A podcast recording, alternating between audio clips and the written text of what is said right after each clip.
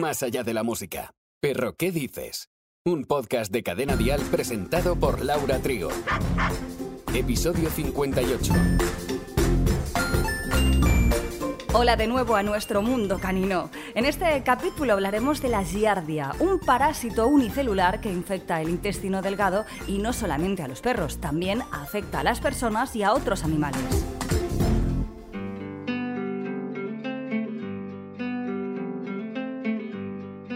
La infección por la giardia se conoce como giardiasis y es una de las causas más comunes de diarrea en todo el mundo. Es un parásito que se encuentra comúnmente en aguas contaminadas, incluyendo ríos, lagos, estanques. Puede propagarse a través del contacto con materia fecal infectada, por ejemplo, al tocar superficies contaminadas o al cuidar a una persona o animal infectado. Los síntomas de la giardiasis pueden incluir diarrea, dolor abdominal, náuseas y vómitos. Así de repente suena muy mal, pero se puede tratar con medicamentos antiparasitarios, pero ante cualquier sospecha acudiremos a la clínica veterinaria. Por lo general no es una enfermedad grave y en la mayoría de casos el pronóstico de giardia en perros es bueno.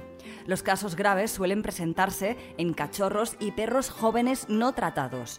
Si son adultos y están sanos, hay menos riesgo, pero en cualquier caso y edad, las medidas higiénicas, llevar un orden de las vacunas, desparasitaciones y demás deben convertirse en nuestras obligaciones para el bienestar de nuestro can. Aún y así, algunos animales no responden a los fármacos y la infección puede reaparecer con el tiempo. ¿Cómo saber entonces si un perro sufre giardiasis? Lo que más llama la atención de un perro infectado es una diarrea muy maloliente que dura entre 5 y 12 días y que puede tener lugar incluso antes de que el perro empiece a expulsar el parásito con las heces. El perro defeca con más frecuencia y las heces son de un color pálido, pueden contener moco y son entre líquidas y blandas. Hasta puede aparecer fiebre. También es cierto que algunos perros pueden sufrir la giardiasis sin presentar ningún síntoma y seguir con su actividad normal, mientras que en los casos graves pueden dejar de comer y perder peso. Es lo habitual cuando el animal sufre otras enfermedades al mismo tiempo.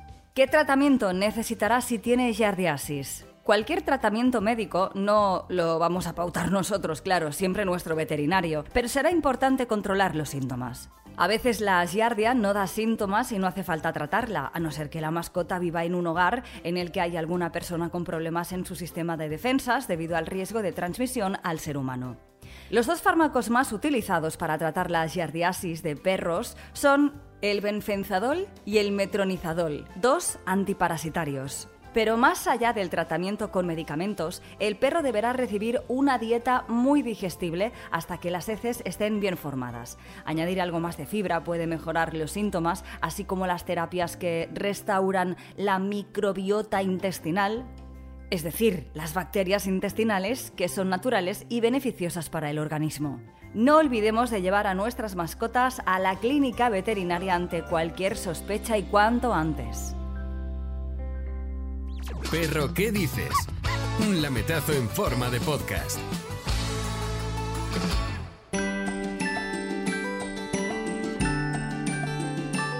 ¿Se contagia el humano de este parásito a través del perro que lo sufre? Las personas que se contagian por la giardiasis de sus perros y contraen parásitos en humanos lo suelen hacer por tomar agua o alimentos que están contaminados por este parásito, aunque también puede producirse un contagio entre personas o en algunos casos puntuales del animal a persona.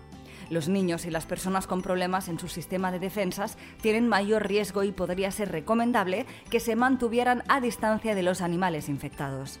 Y como siempre hablamos en Perro que dices, ¿cómo podemos prevenir que nuestra mascota se contagie de este parásito? La prevención es la clave de todo. Deberemos mantener entonces una buena higiene para el día a día. Limpiaremos sus juguetes, los comederos, bebederos. ¿O acaso no lavamos nuestros platos y vasos? Bueno, pues podemos hacerlo con agua caliente igual que los cubiertos de los humanos. Recogeremos los excrementos y los tiraremos a la basura y así ahorramos que los demás perretes se pudieran contagiar si nuestro perro lo estuviera y evitamos expandir más la infección. Si dudamos de que nuestro perro pueda estar contagiado de la giardia o cualquier otro parásito, podemos pedir un análisis parasitológico de las heces en nuestro centro veterinario. El experto o experta será el que nos dé las pautas a seguir en cualquier caso. Es de suma importancia llevar a nuestros perros al vete. Si la giardiasis persiste y no se trata a tiempo y adecuadamente, puede ser desencadenante de severos problemas gastrointestinales como enfermedad inflamatoria intestinal, diarrea crónica, mala absorción, la incapacidad de absorber ciertos nutrientes del alimento. Y no solo eso, sino que encima tenga algún problema para ganar kilos, porque este parásito lo que hace es lesionar los enterocitos, las células que se encargan de la absorción de los nutrientes y altera el proceso normal de la digestión del alimento. Además, también existe el riesgo de que el perro se deshidrate.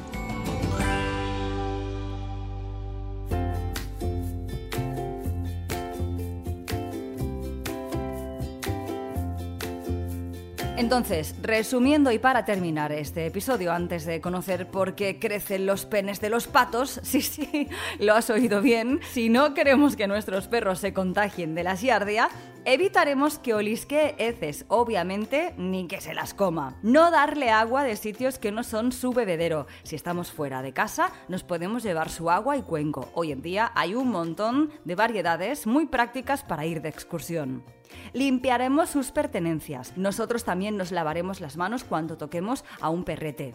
Y ya no solo por la giardia. Mantendremos a nuestro amigo peludo a rajatabla de las vacunas correspondientes, desparasitaciones, etc. Si seguimos estos consejos, el porcentaje de que nuestro perro o perra se contagie es muy bajo.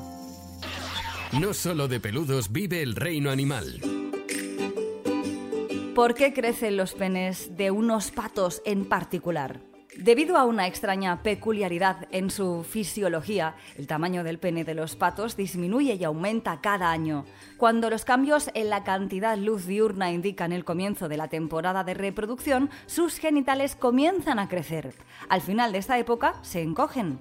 Los penes de los patos tienen forma en espiral como resultado de los conflictos con las hembras. Un equipo de investigación estudiaron dos especies con sistemas de apareamiento muy diferentes, las malvasías canela y los porrones bola. Los dividieron en parejas o en grupos de cinco hembras y ocho machos, todos ellos dentro de aviarios naturales al aire libre. Las malvasías canela, que son muy promiscuas, nunca establecen lazos de pareja y casi todos los actos de cópula son a la fuerza. Por otra parte, los porrones bola sí establecen vínculos de pareja y los intentos de copular de forma forzosa con otras hembras son menos frecuentes. Como esperaban los investigadores, los porrones bola que estaban dentro de grupos desarrollaban penes más largos que aquellos que estaban en pareja. Estos patos formaban jerarquías de posiciones dominantes. Un macho del grupo en una posición superior desarrollaba un pene muy largo y mantenía este tamaño durante la época de reproducción. Los patos subordinados, incapaces de desarrollar penes más largos, empleaban una estrategia diferente. Los otros patos hacen que sus penes crezcan muy rápidamente